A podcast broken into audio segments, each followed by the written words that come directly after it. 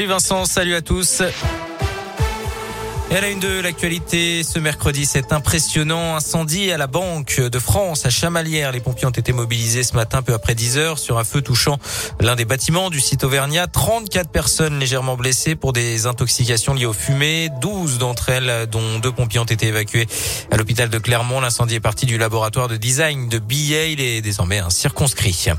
Les témoins se succèdent au procès de Nordal Lelandais, huitième jour d'audience aux assises de l'Isère à Grenoble, où l'ancien maître chien est jugé notamment pour le meurtre hein, de la petite Maëlys lors d'un mariage à Pont-de-Beauvoisin. Plusieurs invités sont interrogés aujourd'hui. Je vous rappelle que l'accusé risque la réclusion criminelle à perpétuité. Le verdict est attendu en fin de semaine prochaine. Je n'ai tué personne et je n'ai blessé personne. Les mots de Salah Abdeslam, interrogé aujourd'hui sur le fond du dossier pour la première fois depuis l'ouverture du procès des attentats du 13 novembre. Pour rappel, il est le seul membre encore en vie des commandos qui ont fait 130 morts à Paris et à Saint-Denis. Le convoi des libertés s'était lancé ce matin de Nice, direction Paris puis Bruxelles, en passant par différentes villes de France. Le convoi emprunte les routes secondaires et devrait faire étape à Lyon demain soir pour repartir vendredi matin à l'intérieur des antivax et des antipasses. Mais dans les revendications, on trouve également le pouvoir d'achat et le prix des carburants.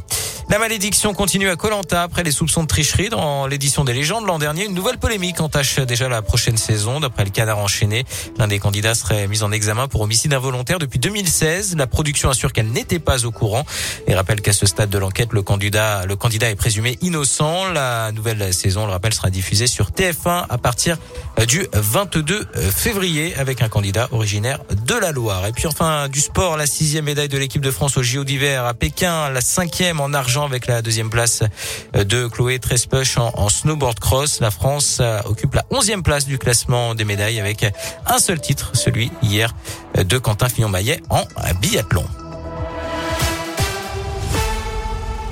Merci beaucoup.